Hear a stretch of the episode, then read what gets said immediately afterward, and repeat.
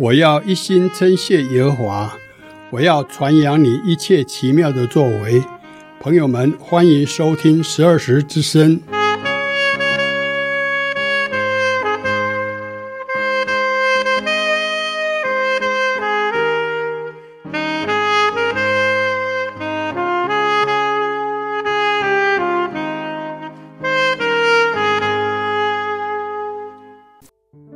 这里是十二时之声，听众朋友平安，我是国强，很高兴能在这美好的主日与您在空中相会。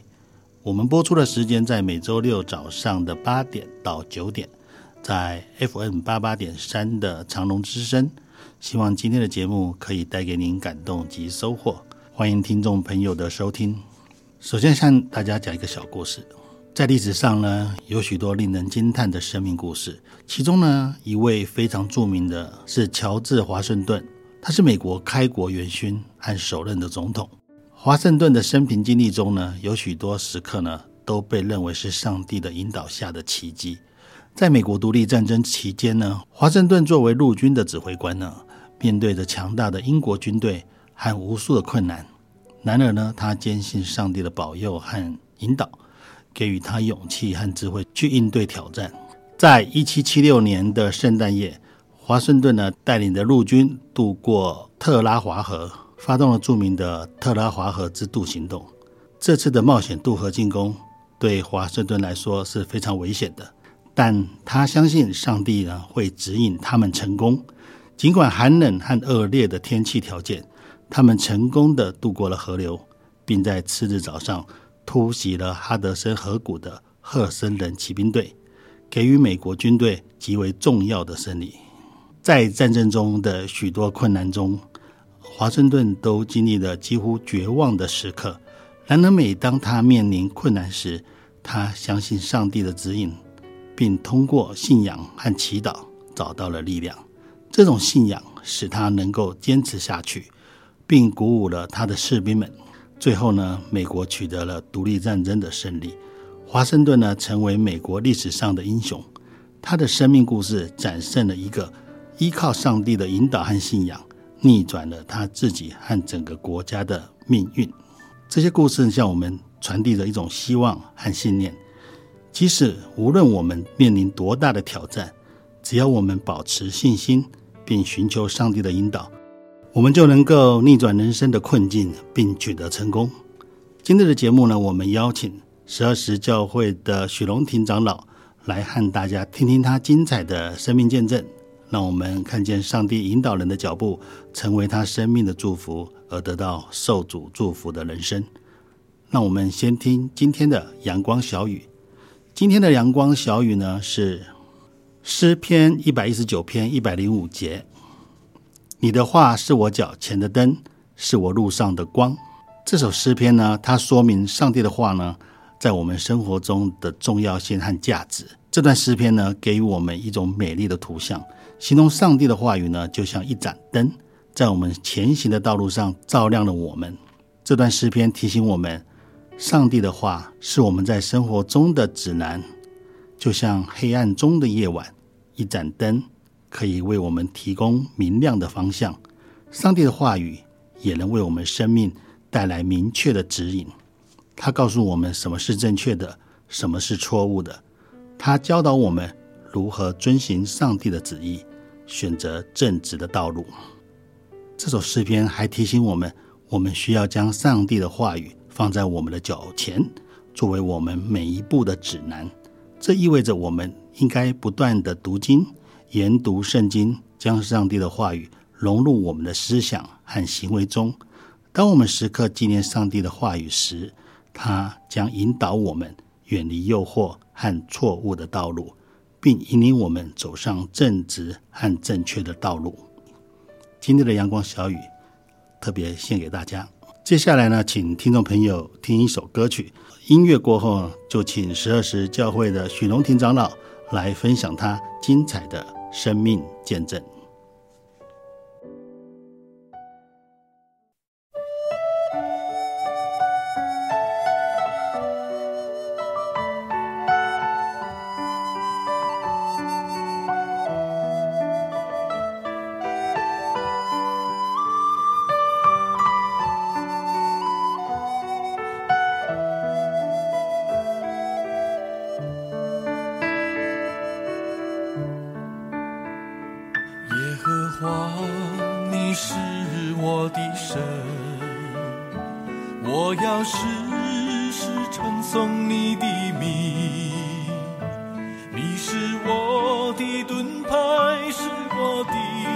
荣耀，有时叫我抬起头的神。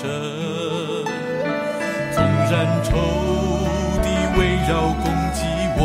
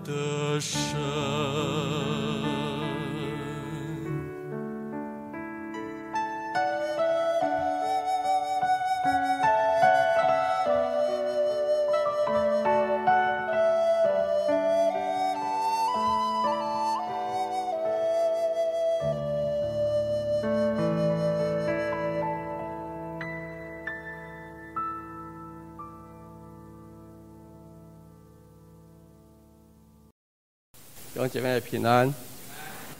那今天呃，我就从呃这段经文里面来分享一下呃我整个在蒙恩得救的一些过程哦。这首经文是以佛所书四章十三节哈、哦，只等到我们众人在正道上同归于，认识神的儿子，得以长大成人，满有基督长成的圣量哈、哦。那这段经文其实告诉我们呃两件事情，一个是认识神，一个是经历神。要先有主的生命进到我们里面去，那这样子我们才能够过一个跟神同在的一个生活哦。认识神，其实神对每一个人的生命呢，都有一个美好的计划哦。就像那个在约翰福音十章十三说：“我来了是要叫人得生命，并且得了更丰盛哦。”那实际上我们每一个人在他的生命当中，都会遇到三个呃。三个计划哈，第一个就是当我们出生的时候，我们的爸爸、我们的妈妈会对对我们有一个期待，会一个期许哈。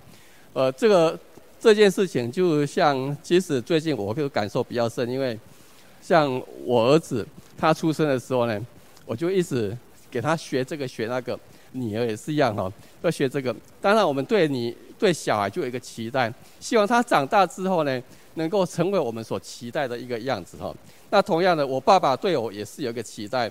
那到我们长大的时候，等到我长大的时候呢，我独立了，我就想要走自己的路了，不会照着父母亲所给我规划的一个方向去走。所以这是我自己的一个规划。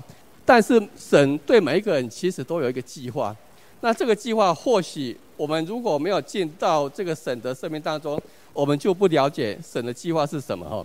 那实际上对我而言，我的人生当中走到现在有很多个转折。那这很多的选择当中，其实只要有一个选择，我没有按照神的给我的方向去走，或者是说我心里面很刚硬，就是要顺着自己的路去走的时候，那今天其实我就不会站在这里跟大家分享我的见证。我们当中每一个坐在这边的人，都是我想你们生命当中应该都有很多转折，你们的转折是选择顺服顺服了神的的指引，所以我们当中每个人都会坐在这边，那跟着我们一起的礼拜哈。那其实我的父亲对我的规划里面呢，其实我我是出生在台南市安南区哈，就公亲里，所以其实我是一个很很在地的台南人。我的爸爸是新南国小老师哈。那当时我出生的时候呢，呃，我上面还有一个姐姐，看到这照片哦，那我是老二，我下面还有一个弟，一个妹妹，一个弟弟哈。呃，我姐姐呃老大哈，所以我的阿公阿嬷呢是会比较疼。那后来我爸爸。跟我的阿公阿妈之间有一些隔代教养上的冲突，所以后来我出生的时候，我爸爸就决定要离开我的阿公阿妈，就来到那个台南市哈。所以当时我爸爸就本来是在长安国小教书，后来他就请调到了新南国小。那所以我六岁的时候就搬到新南国小，所以我六岁时候就住在这个地方了。我一直住到了我高国二的时候。才那时候才搬开哈，那其实，在我们这个社区里边呢，其实就是当时就两个两个造船厂，一个叫蓝台，一个叫新生造船厂。那所以我住的那个社区里面，其实大部分都是一个比较属于那个呃工人阶级的一个地方。所以我们看到这张图里面，当时我住的就是在那个右上角的地方，就是一个新南国小，一个精神国中。那所以我就是其实我是很在地的哈，我是新南国小毕业，后来要读精神国中。所以，其实在这个地方，我是一个很熟悉的地方。那当时，其实我们所站的这个位置，当时我搬来这边住的时候，一直直到我国中二年级离开搬离开这个地方的时候，这个地方都还是一个广大的鱼塭哈。所以我们那时候上学的时候，到了精神国中，其实精神国中旁边都是全部都一望眼一望眼就都是鱼塭哈。其实实际上这个地区是一个很，当时就是一个大梁里，是一个很独立的哈，就是我们的出入口就是有一条。一条就是现在的府前路，以前叫新南路，就是一个就是呃叫乌桥的地方哈。那所以出入都是靠这里。那我们也常常就是，即使当时在走的时候，就是要渡船哦。你就很难想象哈，住在市区里面，我们从那边要到中正路呢，必须要摆渡，就是坐那个摆渡的船过去哈。实际上，我的幼年生活里面，其实过得不是算呃不算是很。呃，不是说算很好，因为，呃，我们我家呢，我我是三代气喘的遗传哈，所以我的阿公、我的爸爸到我都是有气喘。我小时候因为那个小时候的医学哈，不是说很进步哈，所以我每次气喘起来说，大概我常常我常常就晚上喘起来哈。如果说那个那个药压不下去，我半夜喘起来就一直到早上。早上都没有办法安眠，然后早上的时候呢，一大早我我的爸爸、我的妈妈就要带着我去看医生，哦，那就是这样的一个生活，所以当时那个日子就是因为医学不发达，所以那种日子其实过得很辛苦。那我们家这个地算这个地区也其实算是比较偏僻的地区哦，所以要去求医的时候，其实都是交通上也是会有一些的困扰。所以当时我的。我的爸爸、我的妈妈就带着我到处去求医，到处去去拜那个神啊！吼，阿红这可以讲吼，你知道？大概我们如果民间信仰就知道说，所以我那时候身上就常挂了一些一些那个什么庙里面求来的那些东西。我祖母跟我的大姑姑，他们又是一贯道的信徒，那他们都是一贯道，一贯道家里面都是有那个，他们都有据点哦。所以当时我的童年生活就是幼年生活就这样子，随着我的。爸爸妈妈到处的去，呃，带我去到处去看医生，哦，然后我的我的阿妈呢，过年过节的时候，我要跟着她到庙里面去去拜拜哈，特别就是一贯到了这种庙坛哈。那我身上常常常常配的那些，所以其实对我幼幼年而言，我对那些神明，我其实是很很敬畏的，因为就是心里面有一种说不出来的一种的依赖感，或者现在说不出来一种的一种的害怕这样子敬畏的心。当时因为我身体比较弱哈，所以其实我在国中的时候，特别我体育成绩都不是很好。当时的这个呃学校国中，特别是国中的生活，他强调德智体勤的哈。那虽然我的学业成绩稍微比较好一点，但是我的体育，我印象中我国中三年里面，我体育大概好像做一两次及格，都是不及格的哈。就是每次的不管是呃这种田赛竞赛，我都是进陪末座的。所以我大概我的童年就是这样的一个一个日子当中呃过下来哈。我读金城国中，但是这个金城国中其实当时我是等是国中的第六届哈，不是初中，已经是过初中读国中第六届。那我们金城国中因为是比较属于比较属于偏僻的地方，所以实际上我们的升学成绩并不是很好哦。所以其实每年能够考上第一志愿，呃，男女生加起来大概不超过二十个哈。那实际上我就大概是我的成绩是大概在那个。边缘徘徊，就是大概是属于第一志愿跟第二志愿之间，但是常常就是落在第二志愿这样成绩哈。但是那一年里面的高中联考，呃，对我而言是一个转折点哦。那那一年的高中联考五个科目就是国英数自然社会，除了国文之外呢，我其他科目几乎都是考满分的哈。所以因为这样的成绩里面，在那一年里面，我就意外的上了台南一中哈。我爸爸的规划当中是希望我走他的路。就是希望我以后也能够当一个小学老师，当一个老师，大家可以安安静静的、平稳的过一生。虽然当时我也考上台南师专了，但是我爸让我选，我就选择了我要读台南一中哈，我就是要走以后要上大学的路哈。呃，其实，在国中的功课并不是算顶尖的哈，那一一个意外的高高中的成绩让我上了第一志愿。所以当时即使在高中的时候，我是读的战战兢兢的哈。直到我们高一有六十个同学，到我毕业的时候，我们班上只剩下四十五个同学。所以你可以想象当时的这个日子是过得非常的战战兢兢。那所以当时在一中读书的时候呢，大概是除了读书还是读书，但是没有时间去思考一个哈，去做一些其他的问题哈。那后来到了呃大学联考的时候呢，那其实因为这样的一个关系，其实所以我在高中的时候算是很拼，哦，很很拼的成绩，特别是在高三的那一年，有一个同学对我呃非常的好，那个同学他的成绩就是在我们班上就是前三名的，我们他就一直拉着我哈，那就是他读书的时候读书就一一起读书，所以这样的一个一种关系，就是在呃高三的时候成绩有稍微好一点哈，那后来我都很期盼说啊，这样的成绩我都大概可以。在学校的模拟考里面，大概已经差不多在在一百名左右了，应该还是可以考上不错的学校哈。那后来在大学联考的时候，实际上就是画错了一个。当时的大学联考是那种连锁题的哈，就是你你画错一格之后呢，其他就不要玩了。所以那题我以为我答对了，但是后来其实我是画错了。其实我本来是可以上台大，后来就到了成大哈。那其实成大也相当好，那时候我就读了成大的水利系哈。高中的生活里面非常紧张，所以其实，在大学的时候啊，就是人家讲了一句话，就 University 就是有你玩四年哦。所以其实我在大学里面是玩得很，诶比较疯狂一点哦。我真的是是一个比较多彩多姿的大学生活。那时候就已经规划进大学的时候规划，就每一年一定要换一个社团哦。所以在大二的时候就进到了成大青年社。其实，在成大呢的社团里面，大部分的社团就是所谓我们现在所谓叫民间企业。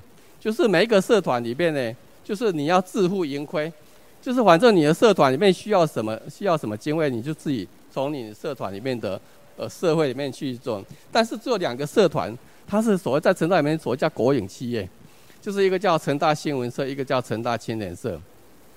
这两个社团大概每年学校要花十万块去补助它。哦，这两个社团里边，就是我们成大青年社每年就要出一本刊物。那那时候我从大二开始就一直参与，大概有参与呃四本刊物的一个发行哦。刊物出版的时候呢，还要去拉广告，因为广告收费，一个广告就好几万块的收入，还要去各个科系里面推销，就这好像是卖刊物一样这样子哦。那当时其实在这个成大青年社两年期间，其实是很很疯狂的哦。当时就是稿源没有稿源的时候，我们就要自己去找稿源，就要去写稿。那写稿就做一些专题，那时候也去访问了一些像呃许长惠啊、李泉生那种呃很多民谣的一个创作人哦。那后来到其实到大四的时候呢，我就想说啊，我要再去参加社会服务队，这个规划就被打断了哈。这个规划里面是被我。意外一个 B 型肝炎打断了。本来我大三的暑假，那时候已经就去报名了社会服务队。那社会服务队里面就是会利用暑寒暑假的时候，去各个乡村、偏弱乡村去做一些社会服务的工作哈。但是其实，在我们成大里面，呃，社团里面算是一个但很活跃、很受欢迎的社团哦。那后来我在大三的暑假进大四的时候，得了 B 型肝炎。那 B 型肝炎的时候，我那一个整个暑假。大概就是一直在打针，在吃药，在治疗。那所以我那时候就没有去参加这个。那时候也是有点不甘寂寞哈，就一直呃也想想说，那有什么活动可以参加。后来我在成大青年社里面的一个朋友，他有一天晚上他有事情，刚好是礼拜六，他来找我。那找我那时候也谈一件事，谈完之后我说啊啊你现在去哪里？他说他要来南门教会。我说啊，你你要去教会哦，啊，我可不可以跟去看看呢、他说好啊，你就跟来看看。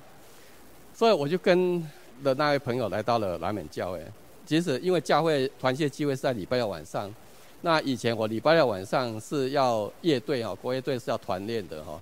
那因为在大三后来得了 B 型肝炎之后，我就大概几乎是退出退出乐队了，我就没有再去去团练了哈。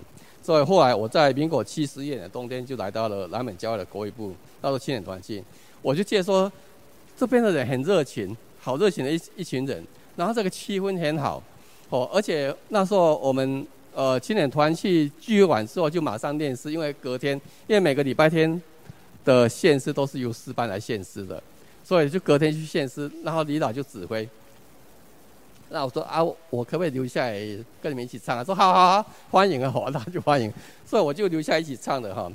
但是其实我就是喜欢这种团契的机会，我并没有来参加主日崇拜。后来就是这样团契过了半年之后呢，我就开始我说啊，我可不可以参加你们那个礼拜天那个聚会啊？说好好欢迎，欢迎，当然是欢迎啊。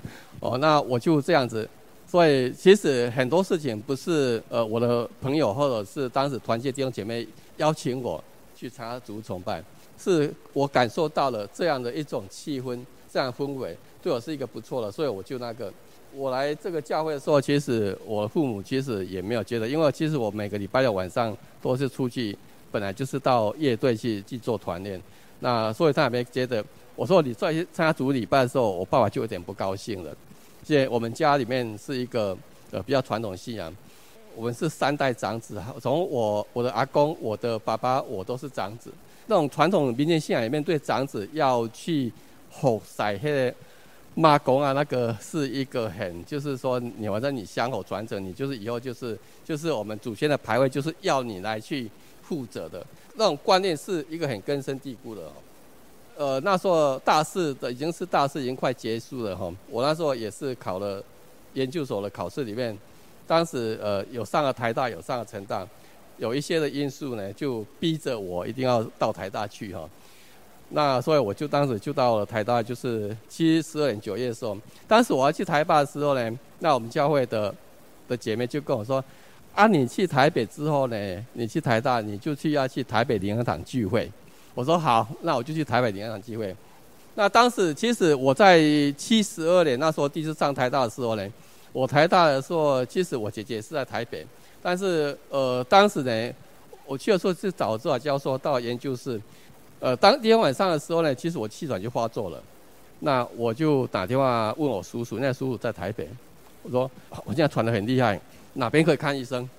那我叔叔就叫我说去，应该是新生北路有一个。诊所，然后我就我就坐着车子去那边，然后他就给我打一针，啊，给我一些药吃，那我当时我气喘就缓解了。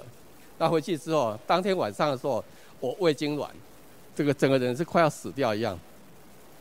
其实当时我没有去求说啊，那个什么妈祖啊，什么关公啊，什么。我当时想一下说，耶稣基督，你救我，你救我，我受不了了，你救我！我就在床上这样翻滚，翻滚就我全身冒冷汗，救我！我就撑过那个晚上。后来第二天晚上，隔天就没有再发作了。那我其实也不晓得是怎么原因哦。我在台北的时候参加了台北灵粮堂的聚会哈。我看一看以后，大概可能那个大专生团契就接待团契是比较适合我，所以我就参加接待团契。那接待团契其实一个很大团契，连长是一个很大的一个聚会人数很多的教会哈。那个接待团契光是那个聚会人数就到一百二十人到一百五十人哦，所以那个是一个很大的团契。那很多团契里面，当然这样子的聚会里面你要去熟悉是很困难的哦。所以但是我们的小组一个小组大概是十个人左右哈。所以当时小组的人就带着我哈一起这样礼拜。那其实那个小组大部分，呃，那个小组里面十几个人，大概是有五六个人都是台大的学生。所以我们就在校园里面就常常聚会这样子。后来我就节制训组了，并且我在七十三年的三月二十五号，我就在台北灵粮堂，当时还是旧堂，是在和平东路的旧堂。那我就在那边说，我就跟我的呃团契的呃。那个辅导当时叫陈忠清，他也是台大毕业的，后来他也当了牧师哦。我就跟他讲说，我要我接旨的，我要我要受洗。他就跟我谈了一些，谈了一些之后，他说好，那你就受洗。所以当时就在那边受浸了哈，就是台北灵粮堂。那时候为我施洗的是周神柱牧师哈。那其实，在台北两千对我的一个生命的成长是一个一个很大的一个转变哈。那受洗之后，我就开始很认真的参加了团契的生活，参加教会的生活。但是我不晓得是什么样的原因哈，我参加了学演传道会，那是由夏中间牧师，也是台北灵粮堂的牧师，他所一个负责的一个一个一个聚会哈。我不晓得是不是在学校的传单里面看到的哈。我就哎，这个聚会，当时的聚会就在台北那个新生南路的地方，就在校门的对面哈。他说好啊，那我好像还有时间，我就去哈。所以我就在学演传道会里面聚会，那会让我比较我的里面会比较成长比较多的是，有一个就是台台北灵粮堂的时候，当时台北灵粮堂在我受浸完之后，三月二十号受浸完，下个月联合堂就拆了，就是要盖新堂。哦，本来是一个旧堂要盖新堂，那盖新堂的时候，我们就搬到中华福音神学神学院聚会了，也还好，就在台大的在定州的台大的附近而已，所以其实我聚会也是蛮勤快的哈，那当时。台北灵粮堂从在华省聚会那年期间开始推动成人主日学，那其实成人主学对我的帮助是很大的哈。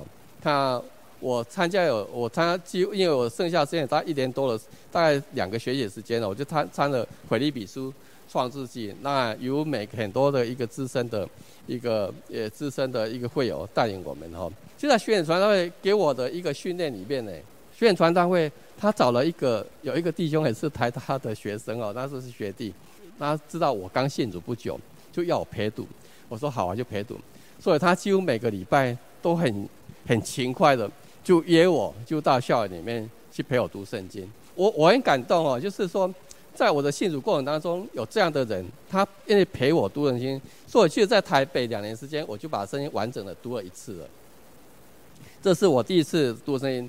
在学远传道的时间呢，他我还得到一个，就是我们学远传道有一本习惯用讲，叫做四个属灵的定律，可能呃很多人有听过四个属灵的定律哈。那这四个属灵的定义当中呢，呃当时在那边就是呃我们训练拿了四本属灵，所以这本小册子，这本四四个属灵这些小册子，其实在我学远传道一直在我离开台北回到台北的时候，都一直在我身上。都大概是待了两年左右，我就有 有机会就拿出来跟他讲，你听过四个属灵定律吗？我没有，我就跟他讲，那人家讲第一页，说人家就不要听了。所以当时是这样一个训练哈，这个四个属灵定律是是一个福音的行动，他这个福音行动里面呢，就是呃教我们一个很简单的一个过程，那我们去训练去传福音哈。在我认识神的这段期间里面，其实我觉得还有一个很重要一点就是。我们要经历神之后呢，才能够真的是知道说，才能够得到说神跟我们同在的那个生命哦。在圣经罗马书七章十十八节也说，我也知道在我里头，就是在我肉体之中没有良善，因为立志由善由得我，只是行出来由不得我。故此，我所愿意的善，我反不做；我所愿不愿意的恶，我倒去做。哈，这是罗马书讲的。在整个信主我的信仰过程当中，其实很多时候都经历了良心跟情义的交战哦。有一个弟兄问我说。哎，龙体，你觉得你信主这么久来，你觉得上帝是慈爱的还是公义的？其实我那个问题实在是答不出来。当你觉得上帝是公义的时候呢，那就表示上帝的生命已经真正的进到你的里面去了。我们很多人就是觉得上帝是慈爱的，一直在那种慈爱当中。但是神其实有他公义的一面哈。那这里面呢，我大概从这里面去分享。从灵修跟服事跟我实际奉献中去分享，神怎么样在我的身上有公义跟有慈爱哈。在七十四年九月的时候，我那时候就台大毕业之后，我就回到了呃回到了成大哈，因为嗯当时我们台大的那个龙工研究所并没有博士班哈，那刚好成大水利系成立第一届的博士班，所以我就回到了台南。当时那个心是火热的心哦，从台北回来，真的心是持续火热心是一直持续存在哦。所以其实我就很固定了，因为在台北面已经有一个养成一个习惯了，一个读经的习惯，一个灵修的习惯。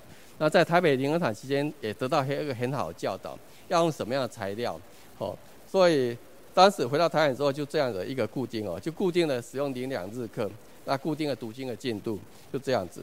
其实我那时候心里面真的是火热了，就好像诗篇一一九篇十一节讲的说：“我将你的话藏在心里，免得我作罪。”又这样一百零五节说：“你的话是我脚前的灯，我路路上光。”说我一直常记着这些的经文哈，我里面还是有很多时候是，我觉得那个良情义跟良心的交战哈，所以我常常得罪，我就觉得我我做了一些一些神所不喜悦的事哦。所以其实，在这种慈爱当中，我一直常常在认罪悔改哈。但是我其实我最常用的就是约翰一书九章说：“我们若认自己的罪，上帝是信实的，是公义的。”必要赦免的罪，洗净我们一切的不义哦。这是当时我最常用的计划里面。但是在这种灵修的过程中，如果你如果没有一个实际上的经历的时候，你真的是不知道说上帝是怎么样的在你身上，怎么样跟你同在哦。我我记得我刚回到台湾的时候呢，我有一个我一个同学哦，他是我高中从高二开始，高三一直在我大学四年都同班同班同学，那是很要好的同学。那当时我在台北读书两年当中，他在呃清泉岗在正战学校哦，在服兵役，所以我们也常常在台北两年常常聚在一起，所以我们是一个很默契的同学。那我后来回到台南的台南在读博士班的时候，他也回到台南工作，因为他家是开营造厂的哈，所以我们那时候就常常在一起啊，一个礼拜至少都有一次时间，我们就一一起相约去打羽毛球哈。所以当时的日子里面。我一直也想啊，这些机会我们也可以找他到到教会来。后来在七十二年的一次里面，他去工地工作，他就不幸死了。他就是被那个那个钢梁吊上去之后呢，钢梁没有吊好就松开了，整个钢梁就砸到他的身上，就当场就就没有生命迹象了啊。那后来他就送到成大的这个太平间去。我听到这个消息的时候，我就是真的很难过很伤心，我就去想要去看他最后一眼。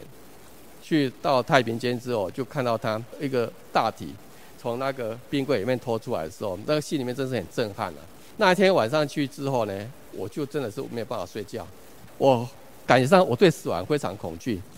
我们一个有主的生命在身上的人，不应该对死亡这样的恐惧。但是我真的是对死亡有很很很大恐惧。我真的好几个晚上都没有办法睡觉。那时候我开始认真的思想，我到底。我的生命是怎么怎么样的？我一个这样的信仰里面，到底我为什么对死亡还有这么恐惧？其实我一直后来我跟很多弟兄谈，他们说我在信主以前有很多偶像的崇拜，对偶像的信念，其实那个锁链、那个魔鬼的捆绑，并没有办法完全断开，所以我身上还是有这样的一个对死亡一个一个恐惧在哈。在圣经上，呃，神对我们说：压伤的芦苇它不折断，将残的灯火它不吹灭。我那时候就一直这样子，还是持续的读经、祷告，一直不断的求断苦迷。那我是这样子的一个日子里面，渐渐的才用对死亡的恐惧、对这个捆绑，才能够断开的哈。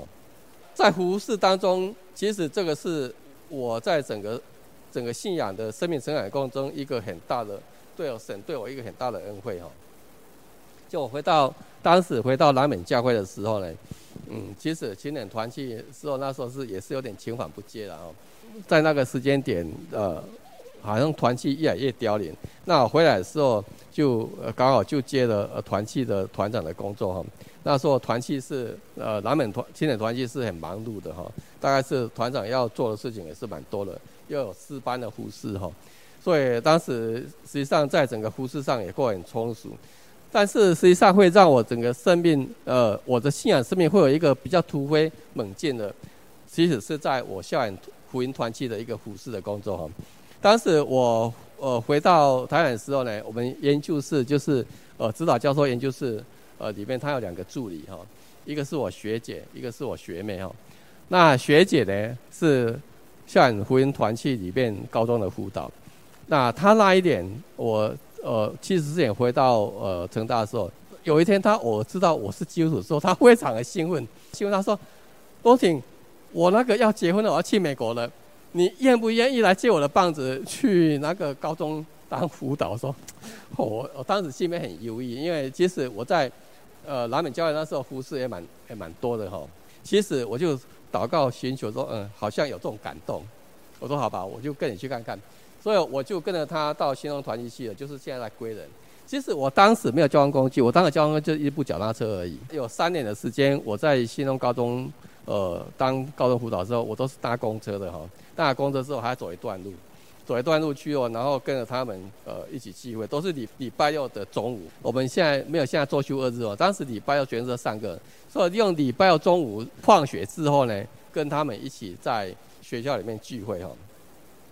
所以其实，在校园团契当三年多高中团契辅导这每个星期，因为高中辅导里面要有一些的训练，所以呃跟着校园团去的同工。呃，一起的这样子，呃，有一些灵修，有一些祷告，特别是当时每个寒暑假会有一个营会哦，台湾有一个感恩山，那每个寒暑假我们再去感恩山的聚会，就是大概有五天，五天就要住在那边，跟着那些高中生，在感恩山聚会的时候，感恩山就是现在现在奇美医院的旁边，现在已经没有了，那是一个在台南里面算是一个比较灵修的一个好地方哈。我在橄榄山的时候，当时大概有三年，有五六次时间的一个寒暑假，每个辅导至少有一天要进食祷告哈，就是反正你就是在进食祷告，为了你的所带来的那些团契的学生，为他们的需求，为他们需要去祷告。所以，其实，在那一段阵子里面，我开始学会了所谓叫进食祷告。那禁食祷告对我的帮助是很大，因为我实际上从禁食祷告当中。得到真正的有一些真正里面的成长，是在这当中能够能够那个呃突飞猛进的哈。但是其实我在胡适当中，到了七十九年，因为之前花了很多时间在团契的施工，在胡适上，在校园福音团契上，所以其实我在呃读博士班的期间，其实我并不是很认真的在在为我的论文着想哈。所以，当我看到我的同学，我们那一届第一届博士有三个。当我看到我的同学，他已经要提论文的时候，我心里真的很紧张。我说，我我怎么都没有注意到我的毕业的期程啊？后来在我博士班就七十九年那一年的时候呢，我大概有很多服事，我就渐渐的交出去了哈。那那一年的话，我觉得我有一点离开了服事的工厂，不管是教会的，或者是校园福音团契的哈。呃，那年毕业的，七十九年毕业，其实我算是已经早了。我二十九岁拿到博士文，算是已经很早了哈。所以其实已经已经有一些离开了我整个服事的工厂。我我觉得上帝要把一个人拉回来，他有时候用了一些手段，就是让我觉得审视他是公益的一面哈。那八四年主任就出生了哈，真的是那一年开始，就真的完全除了做礼拜之外，大概是没有没有其他事情了哈。除了礼拜天做礼拜，大概是团契生活。啊，还是校园团契生活都没有再参加了哈。在这一生当中，是那段期间跟主走的最疏远的时候。那八十四年的时候，我的第二个儿子呃嘉恩就出生了哈。嘉恩他两个月以后就被主接走了。那时候我心里面真的是非常难过，因为一个小孩子这样子，你看着他两两个月那么小的孩孩子，那突然间就没了，真的是人生就是非常的低潮。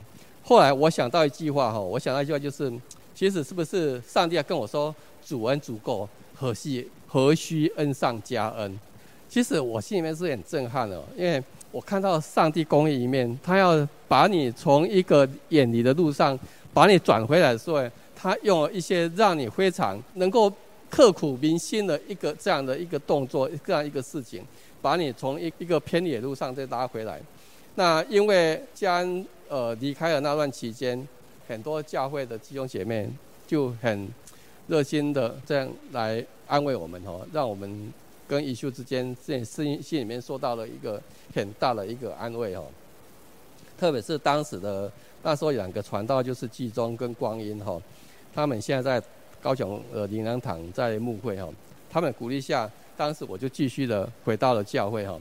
他们也就是说教会里面缺少了一个少年团契，所以就组了一个一个甘露团契。那我就带了甘露团契，大概是带了两年之后，因为人越来越少，就这团就解散了。当时甘露团契的主要核心干部就是建芬还有凯平哦，他们两个是甘露团契里面很重要的一个干部哦。后来八十六年新人出生了。那这个小孩真的是一个带着恩典来到世上的小孩。新人出生的时候呢，就说到医院大概呃两个多礼拜就收到医院的通知，说他新生儿筛检有问题，要带回去检查。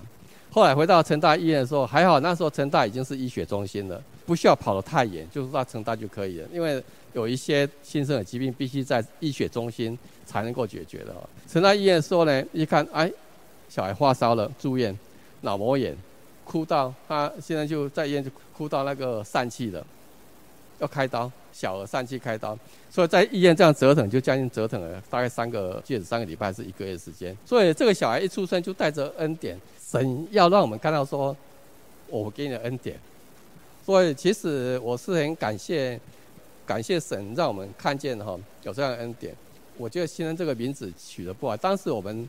一秀说她怀孕的时候，我们就想说，我们要为她起个名字，就一个新的恩典。如果他是一个男生，我们就叫他新的新的恩典，就是新南国小那个新。如果他是个女生，我们就说叫他心，心里心脏的心哦，把那个恩典放在心里面哦。那后来是个女生，我们就叫她新恩。那后来我觉得这个名字取得不好，因为他新恩里面，他的名字里面有两颗心呐，一个心恩已经有心了，他又再多一个心，所以我有时候我都常常想，常常。呃，调侃自己说，啊，因为他有两颗心呢，所以他做什么事情，我们都要摆两颗心，哦，所以不管做什么事情，他没有像他哥哥一样哦，他哥哥做事情是精打细算，他一直不断的沙盘推演啊，他做什么事情也是都让我们提心吊胆，要两颗心。那接着我要讲说，我在十一奉献当中所经历的哈，其实这个是我们每个信徒里面应该是学习的功课哈。我从信主以来，其实经过三次的建堂，第一次就是台北灵粮堂的建堂，那时候我还是一个学生哦，但我很少跟家里面拿钱，因为当时的研究生是不用缴学杂费的，只要缴平安保险费，然后学校每个月还给你两千块的生活费，然后加上我们研究室里面老师会借计划，会给学生津贴补贴。所以其实当时在台北的时候，呃，除了缴宿舍的费用之外呢，跟平安保险费之外，其实不用缴什么费用哈。当时一个月大概可能，呃，加上老师给的钱，大概一个月大概有有四千多块啊。但是实际上省吃俭用还是过的哈。那后来又加上，嗯，因为当时台北，特别是台大学生都很流行去家教，所以我我当当然也就是找一些家教。这样这样下来的话，一个月大概可能都还有。大概将近七千块的生活，但对当时而言已经是过了哈。那在台北灵粮堂建厂期间，我这是很心里面火热哦，就是大家是都把金钱摆上去了。呃，当时要回到台湾之后，我还是一直不断有这件事情。当时有一个决议说，要为这个教会的建堂要奉献多少。那在南美教会跟社教的建堂期间，其实建堂是很容易让人家凝聚的。我毕业之后在工作，其实也实际上也没有呃什么样的存款了。那后来有一次啊、就走走走走到这个这个附近的时候，就看看当时这边还是很荒凉啊，市政府还没搬过来。我就说啊，这边有一栋有一栋建在盖在卖房子，在卖预售，当时也没什么存款，但是就一个心里面感动，或许是心里面感动，或许是神上帝有这样的一个引导，我就说好，那就去订个房子。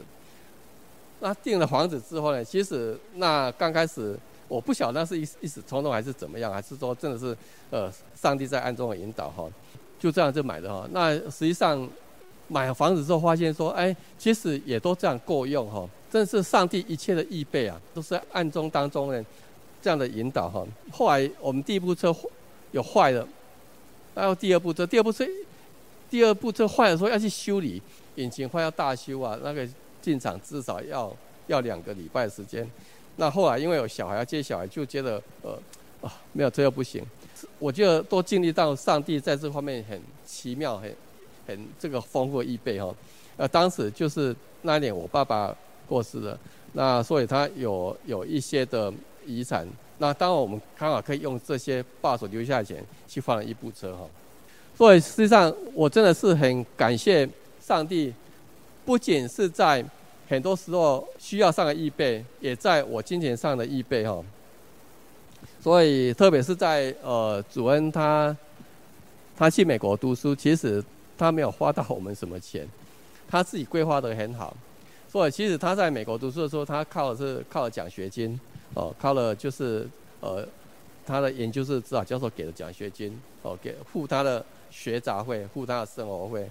当你的生命有了神同在的时候呢，很多事情其实神都帮我们预备好了。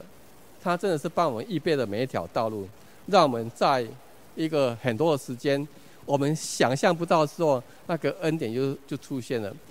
那其实我也经历到上帝的公义一面，一个真正上帝所看重的人，他所重要的人，当你真的是要偏行己路的时候呢，上帝会用一些方法把你从那当中拉回来，所以其实在这整个信仰过程，我不仅经历了上帝的慈爱，我也经历到上帝慈爱的一面哈。那像当然我分享了，其实我很人生有很多的转折点。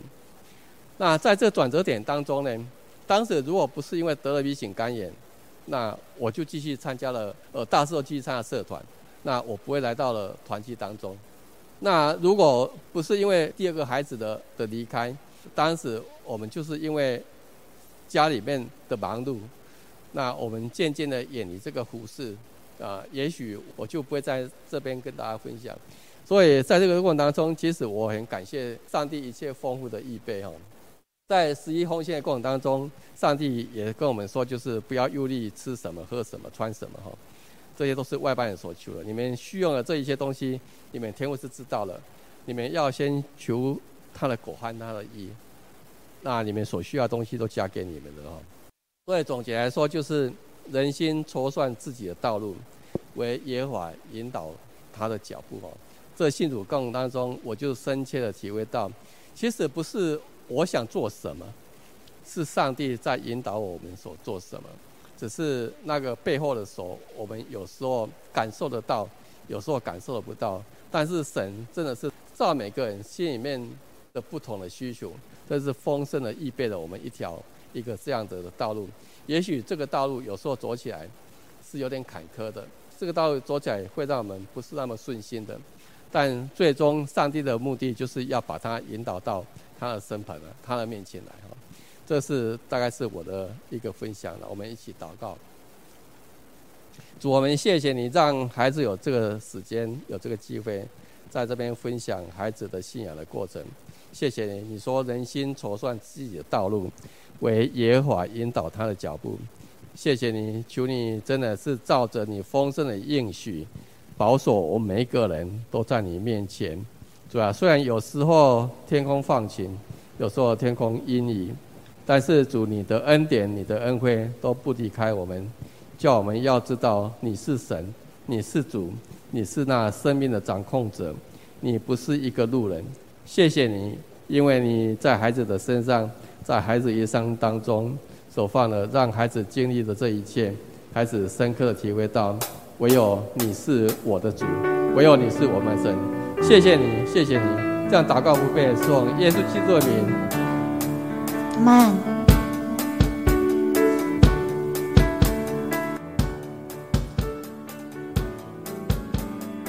我们有伟大奇妙神，他创造天地和万物。我们有伟大奇妙神，他是瞎眼看见，揭开的心中。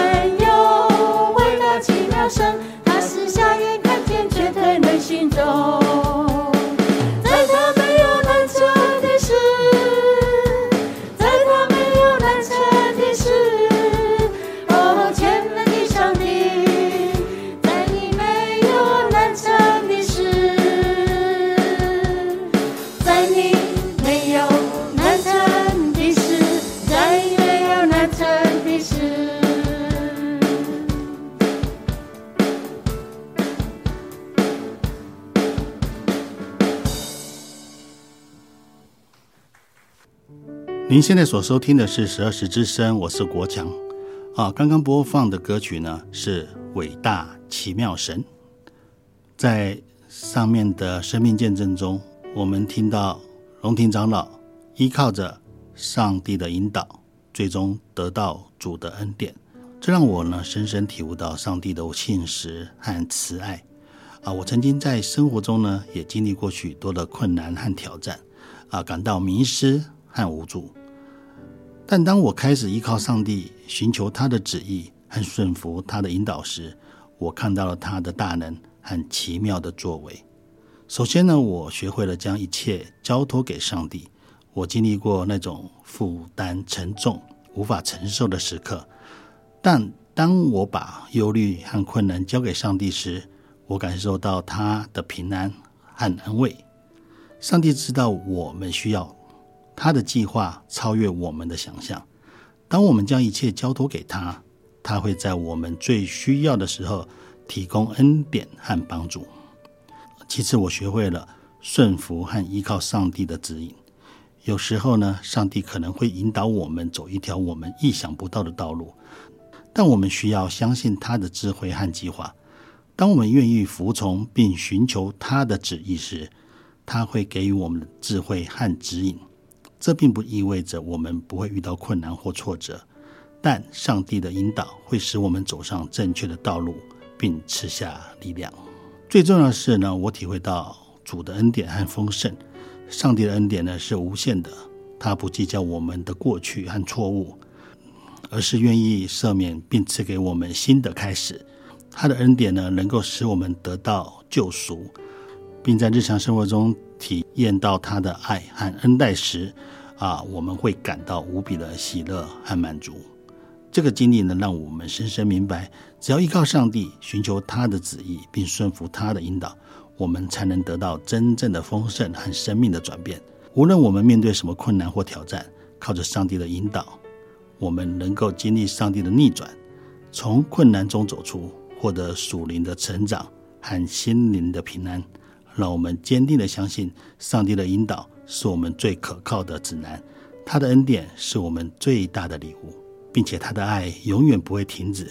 愿我们每一天都能依靠上帝的引导，经历他丰盛的恩典，并在生命中见证他的奇妙作为。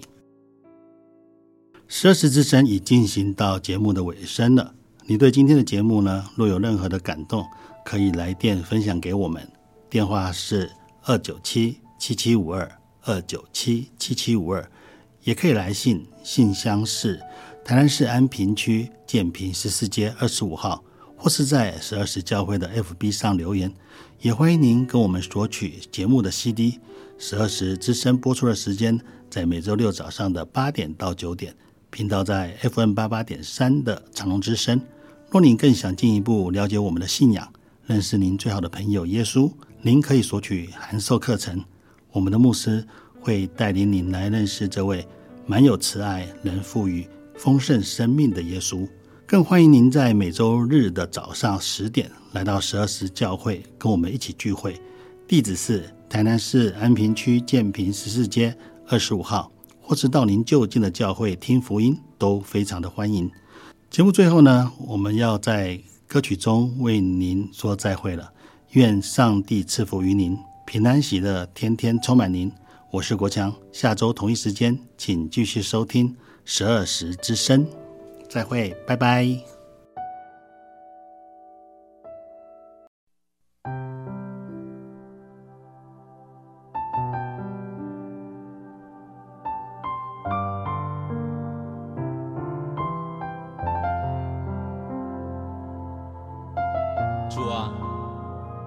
你鉴察我，唯有你认识我，我需要你在我的生命当中成为我的力量。成为我的引导。主，求你保守我的心，我的意念，使我能够遵行你旨意。我愿将你话语深藏在我心，走路上的光，成为我脚前的灯。主，求你坚固我信心，我的力量，是我